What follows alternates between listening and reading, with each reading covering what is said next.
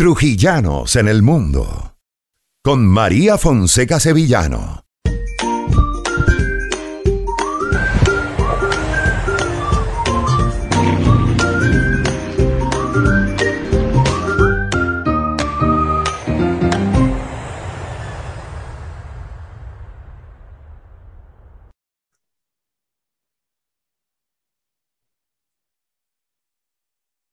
Bueno amigos, bienvenidos al quinto episodio de Los Buenos Somos Más Trujillanos en el Mundo. Hoy vamos a conversar con Alejandra Febres Godoy, que es una trujillana que está en España, en este momento está en Madrid, y es músico, oboísta, desde muy pequeña se involucró en la música.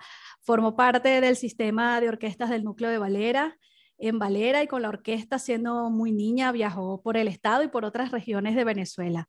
Siempre ha sido muy comprometida con la música clásica y con su instrumento, el oboe, aunque hoy en día pues también está tocando el corno inglés. En octubre de 2018, Alejandra llega a Barcelona, en España, gracias a que gana una beca para cursar estudios de máster en ejecución en el Conservatorio Liceo. Así comienza su historia fuera de Venezuela y hoy nos permitirá conocerla. Hola Alejandra, buenos días y bienvenida. Hola María, gracias por este espacio. ¿Qué tal?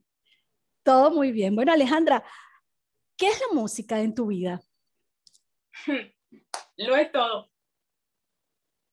Desde chiquita, desde los siete años comenzaste a, estudiar en un sistema que, que además es mm, bien importante para todos los venezolanos, como es el sistema de orquestas eh, que fue creado además por un trujillano.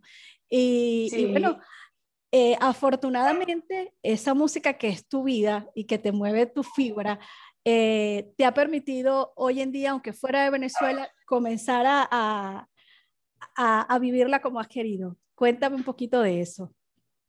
Sí, bueno, gracias a Dios. Bueno, como comentaste desde muy chiquitica, yo empecé con el oboe porque normalmente es curioso porque uno siempre empieza con un instrumento tipo más conocido como el violín o la flauta quizás, ¿no? Y desde muy chiquita yo no toqué nada más sino oboe. Me acuerdo que en el núcleo comenzamos en el coro y luego de la experiencia en el coro, pues entonces el director nos llamaba como a escoger algún instrumento de la orquesta y a pues ya ingresar como en ese mundo, ¿no? Eh, y bueno, desde siempre, de, yo comencé cuando tenía siete años, ya, ya es bastante larga la, la trayectoria, gracias a Dios. Así. y mm, este, bueno, eh, en, luego que me gradué en, la, en el colegio, pues me fui a Caracas de una vez a estudiar. A seguir Quería hacer la licenciatura en música. Okay. Y bueno, al principio pues me costó un poco porque la universidad estaba pasando por como el cambio de nombre, porque al principio era la universidad, eh, el UDEM, era el Instituto de Estudios Musicales, y luego eh, la universidad la tomó el gobierno y la pasaron con el nombre de UNEARTE. Era como englobar más que todo todo el tema de las artes y tal. Entonces, bueno, me tocó a mí ese cambio y pues en principio había que hacer como una especie de propedéutico y tal. Entonces, bueno, eh, comencé a estudiar como al año siguiente de haber llegado a Caracas y ya en el 2016 me gradué. Es decir, que tú desde niña ya tú te veías que profesionalmente tú ibas a ser músico. Eso ya estaba claro. Sí, sí, sí. Siempre, siempre lo tuve. Es que es como es como los futbolistas, nosotros siempre ponemos como ese ejemplo, porque es como que empiezas desde súper chiquitico, eh, no es que un día te paraste, tienes 20 años, te paraste y dijiste, bueno, no, yo voy a ser músico hoy, era complicado. Es súper, eh, requiere mucha dedicación, mucho esmero, mucha perseverancia también. Y pues yo ya teniendo como 15 años, yo dije, bueno, yo creo que esto es a lo que yo me dedico y ya, porque es que inviertes mucho tiempo, inviertes muchísimo. Entonces ya lo bueno es que en Venezuela pues también se puede sacar la licenciatura, eh, que es algo que mucha gente no sabe, que, que te puedes graduar de músico, puedes ser licenciado en música. Este, y, y de verdad es increíble. O sea, yo no cambio esto por nada. Así es, bueno, es que cuando eh, generalmente el que estudia una carrera artística, música, letras, eh, baile, danza, eh, es algo que, como tú dices, o sea, como es algo que comienza a gestarse desde que estás muy pequeño, se te mete en alma y corazón, o sea, es imposible eh, a veces tratar de dedicarte a otra cosa porque es lo que te mueve. Sin embargo, antes de irte a España, eh, te grabaste en 2016, te fuiste a España en 2018, lograste ser músico profesional en Venezuela, es decir, lograste ejercer esa profesión una vez que te graduaste. Sí, sí, gracias a Dios. Pues desde, como siempre, el, el sistema de orquesta es como eso, eh, desde pequeñitos estamos ya en las orquestas, entonces uno va escalando poco a poco, que si la orquesta infantil primero, luego pasas a la orquesta juvenil, eh, luego ya cuando llegué a Caracas, eh, habían tres orquestas que eran como de la gama de las juveniles, había, era una de ellas. empecé ahí, estuve cinco años en la orquesta Francisco de Miranda, que tenía la sede en Guarenas, yo viajaba todos los días de Caracas a Guarenas, porque ah. vivía en Caracas, ah, y iba a enseñar a Guarenas todos los días, sí. Y luego este, me comenzaron a invitar a la, en el 2015, me comenzaron a invitar a la Orquesta Sinfónica Simón Bolívar, eh, a la Orquesta A, porque esto tampoco lo sabe mucha gente, pero aprovecho el espacio para comentártelo. En Venezuela hay dos Simón Bolívar, la de Gustavo, que es la orquesta como la conocida por todos. Chamos, ¿no? Que es la, la, de los más jóvenes. Y la orquesta A, que la de Gustavo es la B. Y la orquesta A es la orquesta como de los fundadores del sistema, de donde están los maestros y así. Ok.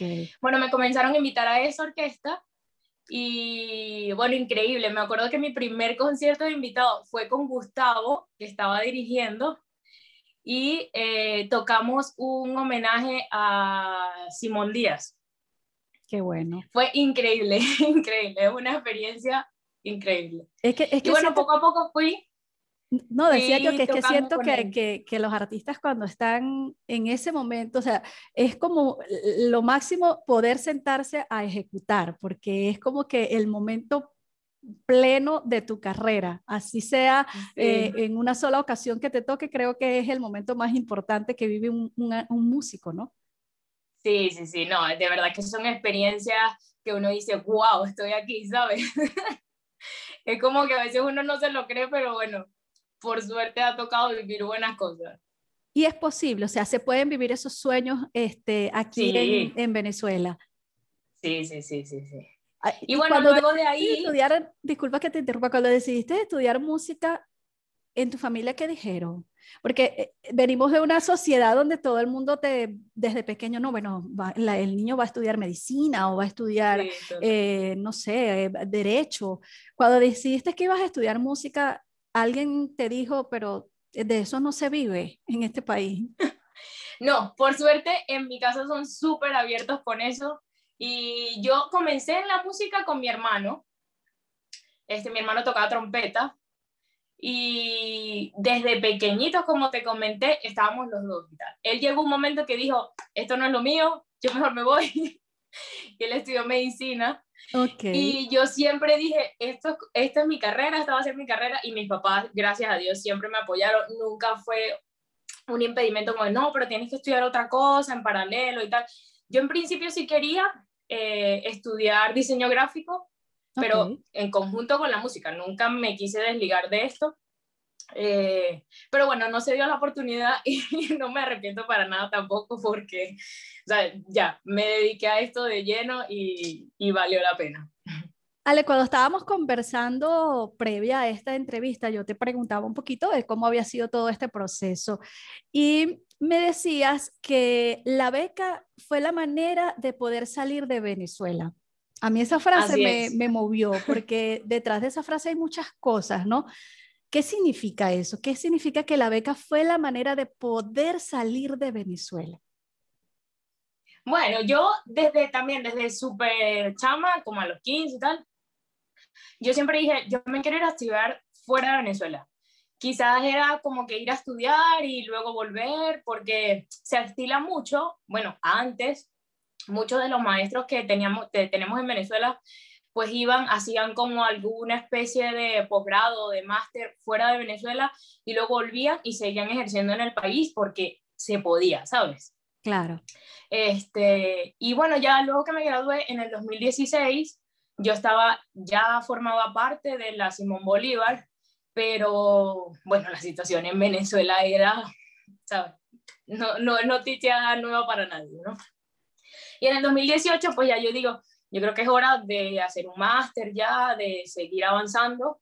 Y bueno, entonces empezamos a buscar eh, becas. Eh, obviamente España fue, fue una de las primeras opciones, pues básicamente por el idioma. Claro. Eh, y porque era como, fue en verdad la, bueno, me, me mandé el video al conservatorio, un conservatorio de muchísimo renombre en Barcelona. Hay dos conservatorios grandes, por llamarlo de alguna manera. Uno es como público, que es el SMUC, y el otro es el conservatorio del Liceu, eh, donde, donde estudié. Eh, bueno, mandábamos los videos y afortunadamente pues me dieron la noticia que me había ganado la beca y fue como, perfecto, nos vamos. Cuando dice nos vamos, ¿te fuiste con alguien acompañando? ¿Te fuiste tú sola? ¿Era un grupo de amigos? Primero me, me, fui, me vine yo sola y luego se vino mi novio conmigo como al mes siguiente que también hizo el máster en el, en el conservatorio. Ah, ok. Que, y que también, bueno, obviamente que también es músico. Ahora, culminado ese, Así es, culminado ese máster, entonces tu plan fue quedarte ya después que estabas en el máster, ahí sí dijiste, yo me voy a quedar, ya no regreso a Venezuela. Sí, no, no, no, no, ya, ya no era plan volver, más bien pues quedarme haciendo o tratando en lo humanamente posible pues de hacer mi carrera aquí. Eh, es muy difícil, porque en Barcelona sobre todo es muy poco, o sea, son muy pocas las oportunidades, aunque uno no crea, es un es una ciudad increíble, o sea, yo muero por vivir en Barcelona porque me encanta, además que está la playa, no sé qué, es el clima perfecto, porque por más que estás en Europa, es un clima súper parecido al nuestro. Así es. Pero este, tiene ese pequeñito detalle que es como que las oportunidades en este campo no son tan amplias.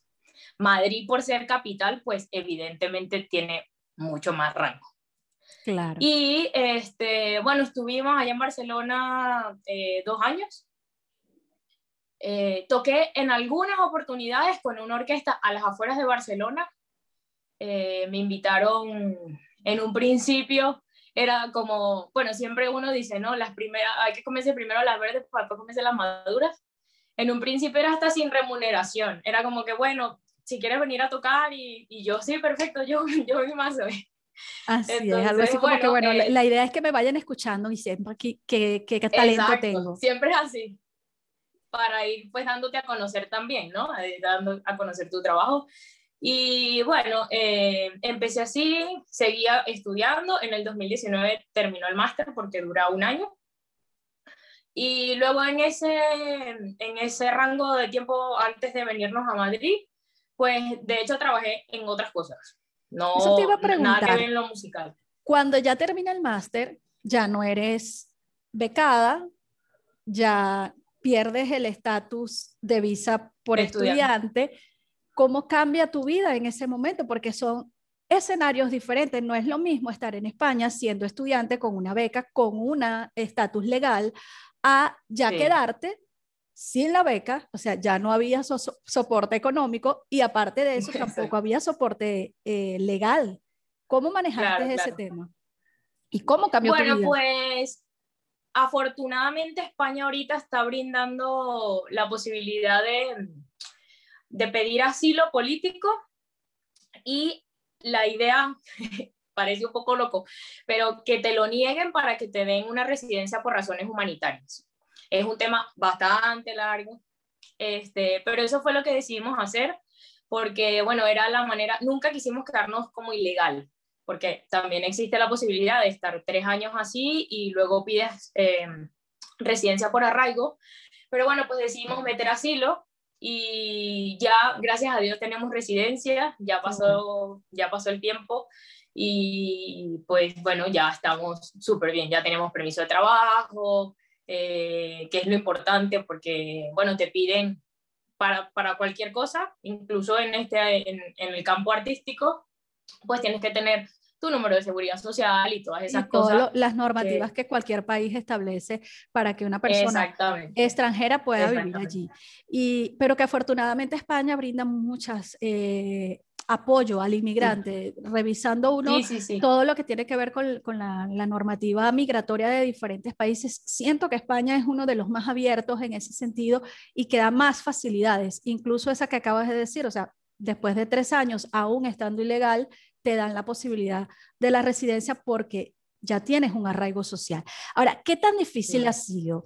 Porque, ok, ya te graduaste, tienes tu máster, eh, ¿Estás hoy en día en España y me podrías decir, ya yo vivo de la música o eso todavía está en proceso de desarrollo? está en proceso. Ya se, comienzan a ver cositas porque, bueno, eh, afortunadamente, pues me están invitando ahora a una orquesta que se llama Santa Cecilia, que pertenece a la Fundación Excelentia. Y es eso, ya dar el primer paso, otra vez volvemos a que te escuchen, que te conozcan, que volviendo a ser como esa red que te permite pues empezar en este mundo. y, y, bueno, ahora tengo, me comenzaron a invitar en febrero, hice un concierto con ellos, luego en marzo hice como dos o tres conciertos, eh, en abril así como uno o dos también, y afortunadamente en mayo y junio he hecho la temporada de conciertos de ellos eh, el, el, mes entero, pues. Qué bueno. ¿Cómo busca trabajo un músico? Es interesante eso que tú me estás contando porque me hablas, me invitan. Uno pregunta, bueno, ¿y eso es cómo? ¿Cómo es que te invitan? Eh, ¿Cómo buscas tu trabajo? Tú, tú envías, bueno, la primera vez para la beca enviaste un video. Cuando vas a pedir trabajo como músico es igual, envías no es un currículum, sino que envías una muestra. Así, esto es lo que yo toco, esto es lo que hago. Te piden las dos cosas. Envías un currículum y envías un video. Normalmente es así. Este, pues el, el, currículum obviamente pues vas a mostrar si tienes algún tipo de estudio o lo que sea, pero el papel aguanta todo, como Así dicen, es. y te tienen, que, te tienen que escuchar tocar. Entonces, normalmente te piden un video. Y ya Igual cuando, vas a hacer algún tipo de audición, okay. también tienes que enviar el currículum y tienes que enviar el video como para ser seleccionado a una futura ronda o algo así. Ok, y eh, luego, o sea, llegar a, a, vivir de esta profesión significaría entonces que una de esas orquestas te contrate ya de manera permanente en su repertorio. Exactamente, ya formar parte de la plantilla de la orquesta. Y es, una buena profesión y es el sueño, me imagino, de todos los músicos. Sí, es lo que se quiere. Es, es difícil porque es un mundo muy hermético, hay muy pocas orquestas y somos muchísimos músicos. Entonces, como muchas personas peleándose por muy pocos puestos, porque incluso este, para la cuerda, que violín, viola, cello, bajo, es un poco, entre comillas, más sencillo, porque en la plantilla de la orquesta, pues ellos son más, abarcan muchísimo más. Pero, por ejemplo, en oboe, normalmente en una orquesta hay tres oboes. Claro. Entonces... Es difícil. es difícil. Y es cierto porque cuando tú ves un concierto, la mayoría de los músicos están en el área de, cuerdas. Este, la mayoría, si tú ves muchos violines, ves muchos eh, bajos, contrabajos, pero sí, eh, el tema de un oboe pues es más, es más cerrada y es por supuesto más dura la competencia. Sí, sí, sí, sí. Pero estás en un país entonces, además donde es cultura, eh, es, mm, está dentro de sus costumbres el, el, tema orquestal. Y tú te has dedicado principalmente a la música clásica. Eso también hace un poquito más difícil el, el, el tema del trabajo, ¿verdad? Sí, sí, sí. Bueno, de hecho hay muchos músicos eh, clásicos que estaban en el sistema también en Venezuela, que aquí pues, como se dice, se buscan la vida pues tocando en la calle o ya haciendo cualquier otra cosa. Eh, también algunos han incursionado que en el mundo del jazz, eh, pues buscando la manera de como que no dejar la música y más bien yendo como probando nuevas ramas. Eh, pero bueno, yo afortunadamente sigo en este mundo y espero que así siga siendo. Bueno, pero es que el, el resultado de, de, de, la suerte voy a decirle así entre comillas, siempre es el de un trabajo fuerte que está por detrás. Y como tú bien lo has dicho, eh, pues comenzaste muy pequeña y hay mucha pasión detrás de eso que tú haces y eso pues obviamente eh, se va a ver reflejado en lo que muestras a, a, la gente con la que estás trabajando. Y eso ha sido pues un gran éxito contigo. Tú publicaste una foto hace unos días, estabas con, con un músico también y yo te preguntaba que me contaras un poquito sobre la historia de esa, de esa fotografía, porque la pusiste en tu Instagram y la mostrabas como que, como esa expresión que hace un rato me dijiste, wow, o sea, estoy aquí y estoy con este artista. Yo siento que también en el mundo de la música hay, y, como lo decías también hace un rato que lo comparaste con el fútbol, hay mucho... Eh, hay, hay mucho amor también por el otro, o sea, yo soy músico, pero es, por ejemplo, lograr un sueño, yo poder tocar con X o Z artista que admiro. Claro, claro compartir escenario con, con cualquier músico grande eh, es, es, siempre un honor, ¿sabes? Es como, wow, un mérito. Este, este músico con el que tocaste, ¿lo conocías de cuando estudiabas? O sea, ¿Sabías lo, su referencia por eso? ¿Cómo fue eh, esa experiencia? Bueno, sí, eh, lo, cono o sea, lo conocía, no, no de, de, haberlo visto ni compartido con él en algún momento, pero es, fue concertino el concertino es el primer violín de la orquesta eh, en la Filarmónica de Berlín. La orquesta más top. Máxima. Exacto. Y este, bueno, me enteré que venía a dirigir y yo así como que, wow. Lo más curioso del tema es que te comenté también, la sinfonía que tocamos es la Sinfonía Fantástica de Berlioz. Y en esa, eh, en esa sinfonía, el tercer movimiento es un solo larguísimo de corno inglés, súper exigente también. Este, y bueno, afortunadamente me tocó hacerlo. Ya yo había tocado esta sinfonía con la orquesta en Venezuela, o sea, con, con la Simón Bolívar, en una gira que tuvimos a México. Eh, no había tenido la oportunidad de hacer el rol de corno inglés, y bueno, fue de verdad increíble, el concierto fue increíble. Nunca me esperé que, o sea, me iba a, parar como para que me aplaudieran de la forma que lo hizo. Fue experiencia top. Así es, el sueño de cualquier músico que... ¿Qué significan esos aplausos para el músico? Para ti. Lo máximo. sin palabras, sin comentarios, porque de verdad me imagino que las emociones en ese momento, bueno, las estás recordando, ustedes no las están viendo porque las están escuchando, pero yo sí la puedo ver y ustedes la van a poder ver después más adelante en YouTube. Esas emociones las remueven al punto que las lágrimas brotan porque eh, es así de, de, eso demuestra el amor que hay por eso que tú ejecutas. Ahora, yo eh, soy súper llorona, entonces siempre me dicen, Alejandro, pero ¿por qué lloras por todo? Bueno, no sé, yo... La sensibilidad Las expresiones son como wow y vienen a mí siempre. Y bueno, me imagino es que es que recordar ese momento, te vas al momento y, y vuelves a experimentar todo lo que sentías en ese momento. Sí, además de la música, resulta que tú también emprendiste en un área paralela que es la repostería. Eso te ha servido además para ser también como tu soporte económico mientras las cosas musicales se van dando. Sí, sí, sí. Eh, desde Venezuela incluso. Nosotros empezamos con esto como en el 2014, eh, haciendo dulcitos de leche y los vendíamos en, en los kiosquitos en Caracas. Fue como algo por, por hacer algo más, en verdad. No, nunca pensamos que esto iba a llegar a ser algo que formara parte de nuestra vida. Y luego, eh, pues ya como en el 2016, por ahí, la situación en Venezuela pues estaba muy, muy heavy. Y pues empezamos, como que dijimos, bueno, no es una mala manera de, de tener algún otro ingreso. Y en verdad yo no estudié nunca nada de repostería, nunca hice un curso. Yo empecé a ver videos y hacía las recetas y todo el mundo en la casa, Leandra, pero ¿qué es esto? Te queda buenísimo, tal, no sé qué. Y bueno, así fue. Poco a poco viendo videos y tal, pues uno empieza como a estudiar y a, a, hacer mil cosas para mejorar, evidentemente.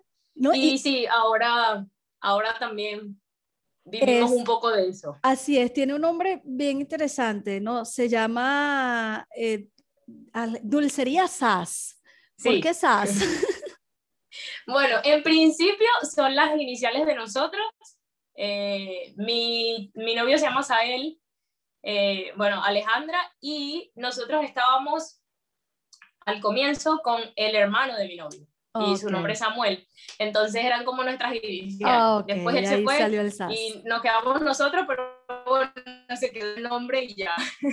Así es. Bueno, y en, ese, en ese proyecto, ustedes, además de los dulces tradicionales, eh, de, de, recetas con azúcar, con todos los, los componentes espectaculares que tiene cualquier postre, han hecho también una versión de postres eh, más saludables o con especificaciones, como por ejemplo sin lactosa, sin gluten. ¿Eso les ha funcionado en España? ¿Eso, ¿Cómo les ha ido allá? Porque además vi incluso en una de tus historias que eh, Anaísa López, la repostera venezolana que está también allá en España, que es muy reconocida eh, como Ana Pastelería, eh, te hizo una visita a tu, a tu perfil y hizo algunos comentarios estábamos en Venezuela todavía y, y eso, eso fue súper emocionante. Yo a ella la admiro full, siempre veo todo lo que publica porque me encanta su contenido. Sí, y son recetas de eh, verdad que no fallan. Total, sí señor. Y bueno, eh, ha ido súper bien. Lo del tema sin gluten y sin lactosa, pues aquí como se consiguen tantísimas cosas, opciones diferentes para poder hacer esas cosas, pues va súper bien. Y en verdad eh, me puse a hacer cosas así como sin gluten y tal, porque yo no podía comer, eh, no es que soy celíaca, pero debo tener muchísimo cuidado con, con el gluten, porque genero una reacción alérgica. Tiene cierta intolerancia entonces. Exacto. Entonces, bueno, cuando llegué aquí fui feliz porque, bueno, había queso sin lactosa y mil cosas más entonces, bueno, ya fue como la manera de decir, bueno, podemos, podemos también tener estas otras opciones que son, la gente las consume muchísimo. Y Porque no solo por el tema de, perdón, de ser celíaco o algo. Interesante. Sí, sí, sí, es, es, simplemente por el tema de, bueno, cuidarse un poco más, quizás no comer azúcar, sino papelón o alguna, alguna opción más saludable. Ah, perfecto. Ahora, Ale, siendo tú una muchacha tan sensible, aunque estuviste mucho tiempo también fuera de, tu casa porque te fuiste pequeña también a Caracas a estudiar eh, música. Pero ya eh, eh, ahora es diferente, porque antes ibas a Caracas y de pronto podías venir el fin de semana o cada 15 días o un mes. Desde 2018 estás en España y no has regresado a Venezuela. Tienes todo ese tiempo sin ver a tu familia. Esa es la parte más dura de este proceso de ser emigrante. Sí, sí, sí. Tuve la suerte de que mi hermana vino a visitarme en el 2019. Y sí, pero a mis papás no los he visto. Bueno, los veo siempre porque hablamos con ellos todos los días eh, por videollamada y tal. Pero bueno, no es lo mismo, nunca es lo mismo. Así es. La distancia además también a veces nos hace es la que las cosas se nos vuelvan como más grandes de, lo que quizás son por el mismo hecho de que no puedo estar allí. Tú te quedas en España, se desata la pandemia y significó que ni podían ir a visitarte ni tú podías venir tampoco. Aparte de eso, comienza el desarrollo también de todo este tema del, del coronavirus en Venezuela. ¿Cómo has vivido toda esa, esa situación? Porque sé de muchos venezolanos que están fuera, que sus familiares se han contagiado. Yo me imagino que la cabeza se les pone loca de solo pensar que están aquí, que no pueden venir a hacer nada y que conociendo la situación que se vive en el país en cuanto al tema salud, pues es preocupante. Cuéntanos un poquito cómo, cómo manejas este, tú desde allá todo este tema de, de cómo está tu familia aquí mientras tú estás allá en España. Bueno, por suerte y gracias a Dios, ellos están súper bien. Ya varios de ellos pasaron por COVID. Entre una y otra cosa, pues no tan grave, porque hemos escuchado casos, obviamente, de personas que la han pasado súper mal. Eh, pero bueno, afortunadamente ya salieron de eso, ya están eh, esperando para lo de la vacuna y tal, que esperemos que, que, sea, que sea un proceso que vaya muchísimo más rápido, no solo para mi familia, sino para todo el mundo. Para todo el mundo. Eh, sí, incluso aquí en España, porque a nosotros todavía no nos han vacunado. Por tu edad. Eh, estamos, estamos esperando porque va por, por edades.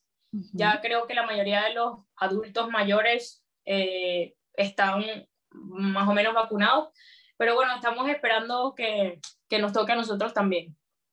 Que se apure, yo, yo quiero ya pasar, ya quiero que todo se abra y que mi papá puedan venir, o sea, de verdad. Sí, sí, de verdad que eh, creo que el mundo entero está a la espera de que volvamos a, no vamos a hacer, no vamos a tener la misma normalidad, pero que podamos nuevamente eh, movilizarnos eh, con tranquilidad. Sí, total. Y el tema vacunas, pues afortunadamente este, va a permitir que esas cosas pasen. Ahora, Ale, ya estás entonces en tu proyecto allá en España, me imagino que pues ya es tu vida, se va a seguir desarrollando allá. Tus planes ¿dónde te ves? O sea, ¿cuál es, tu objetivo? En este momento estás como, como artista invitada en alguna orquesta, pero si tú me pudieras en este momento decir, mira, mi sueño es que yo pueda entrar y ser de la plantilla de la orquesta tal. ¿Cuál es ese? bueno, no, no, de hecho ahora no tengo como ninguna. Espero tener la posibilidad de pronto, pues, a poder audicionar a una orquesta. Como te comenté, el, el, es muy cerrado el, el ámbito, ¿no? Entonces, hay muy pocas orquestas que ahora abren audiciones. Ahorita se empieza a mover un poco más. Ya de hecho hay, hay varias en Oboe, ahora hay una en Sevilla, que es un puesto, no es, eh, es un puesto temporal. Eh, con el favor de Dios vamos a ver si, si, se puede, si se puede hacer esa audición y esperemos un resultado satisfactorio. Eh, y bueno, nada, ir viendo a lo mejor, o sea, no, eh, no voy a cantar los pollitos antes de nacer, pero bueno, nosotros de momento nos queremos quedar acá en España, eh, terminar sobre todo el tema de, de, los trámites y de los papeles y todo. Y bueno, ya después veremos si seguimos aquí, si nos movemos otra vez. Porque Europa afortunadamente, eh, al ya tener una residencia española, se te abren las puertas al resto de Europa y en Europa pues hay muchos países, Alemania por ejemplo, es uno de los que, que, más oportunidades quizás pueden haber en esa área. Así em, es. Ale, y cuando tú te vas y ya te enfrentas a, un, a, un, a otro eh, ambiente musical, ¿te sentiste que tu formación aquí en Venezuela te estaba dando todas las herramientas que necesitabas? sí, de verdad, uno a veces cree que es por estar en Venezuela y es como un país que no es del primer mundo y tal, pues entonces es mucho más retrasado todo. Y de verdad, Venezuela tiene muy buen nivel. De hecho, de Latinoamérica, Venezuela y Brasil son los tops en, en esa parte. Eh, y yo de verdad agradezco infinito porque no, no fue que llegué a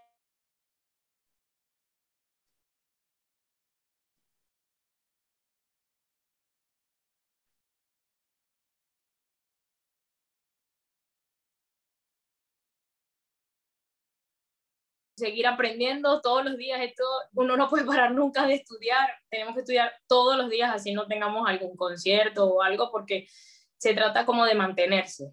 Así es. Si dejamos de estudiar un día o dos días, pues ya el tercer día que agarramos el instrumento es como, Dios mío, eche para atrás.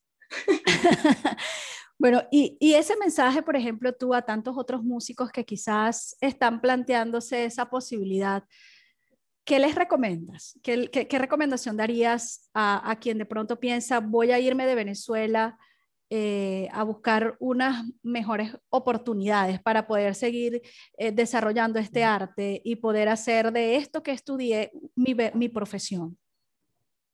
Bueno, en verdad, en principio lo primero es que tenga mucha paciencia, porque no es fácil.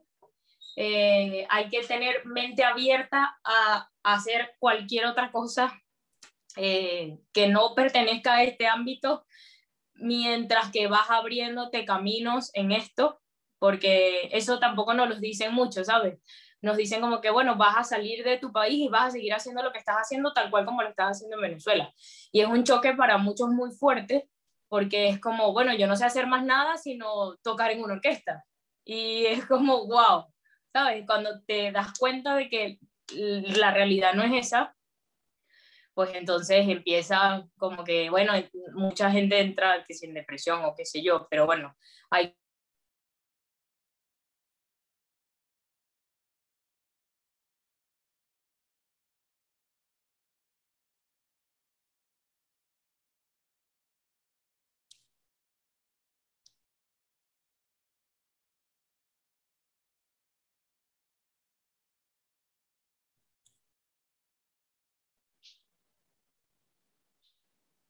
Así es. ¿Qué, qué trabajo más raro o, fuera de tu área te tocó hacer? No te, perdón María, no te escuché, se, se cortó. Ajá. De, esas, de esos trabajos fuera de tu área, ¿cuál fue el más fuera de tu área que te tocó hacer? Bueno, estuve trabajando en un centro comercial, eh, vendía productos para el cabello pero era, sí, muy loco. Este, porque tenías que llamar a la persona para que viniera a probar el producto y convencerla para que se lo, se lo llevara. Ok. ¿Y le hacías alguna prueba o algo? Sí, sí, sí. Era un pequeño stand dentro de un centro comercial eh, y ahí pues le hacías la prueba a la persona con, con el cepillo, la plancha o lo que sea. Este, y bueno, todo el tema de marketing, de bueno, llévatelo, no sé qué, ¿verdad?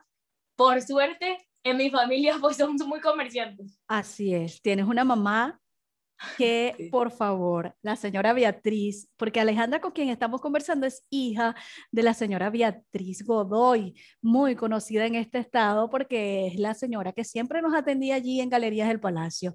Y de verdad tiene una capacidad increíble de vender. Nadie se va de Galería del Palacio, aunque sea con un ganchito, se lleva para la niña, pero algo se lleva. Así es. Así es. Bueno, Ale, quisiera que bueno, siempre, siempre llamaba a mi mamá como que, mamá, ¿qué puedo hacer y tal? Ayúdame, necesito vender. Qué bueno, qué bueno que te podía dar entrenamiento virtual. Bueno, Ale, se nos está terminando el tiempo, lamentablemente, de esta conversación, pero qué bueno saber que, que las metas se pueden cumplir, que con el trabajo y que con las ganas eh, los sueños se pueden hacer realidad. Así es. ¿Qué mensaje le das tú entonces a todos estos que nos están escuchando el día de hoy y qué sientes tú en todo este proceso que has estado viviendo? Eh, si realmente sientes que, que que estás logrando las metas y que vas a seguir logrando cosas y poder eh, brillar como quieres brillar en el mundo de la música. Bueno, sí, evidentemente, pues primero muchas gracias a Dios porque sin él nada. Y mm, bueno, eh, nada, como, como te comenté, perseverancia, fe. Yo soy muy llorona, no puedo con esto. no te preocupes. Bueno, nada, mucha fuerza porque sí se puede. Se puede, es rudo, es difícil, pero se puede. Así es. Gracias Alejandra por habernos acompañado hoy y regalarnos esta historia, permitirnos conocer que esta oboísta trujillana de Valera que se formó en el sistema de orquestas de Venezuela está hoy allá en España, en Madrid, eh, esforzándose cada día, pero ya logrando poco a poco mostrar que los buenos somos más y que los venezolanos tienen talento y que lo pueden demostrar en muchas esferas, entre ellas la música. Así es. Muchísimas gracias a ti por este espacio y nada, los buenos somos más. Así es. Gracias, Alejandra.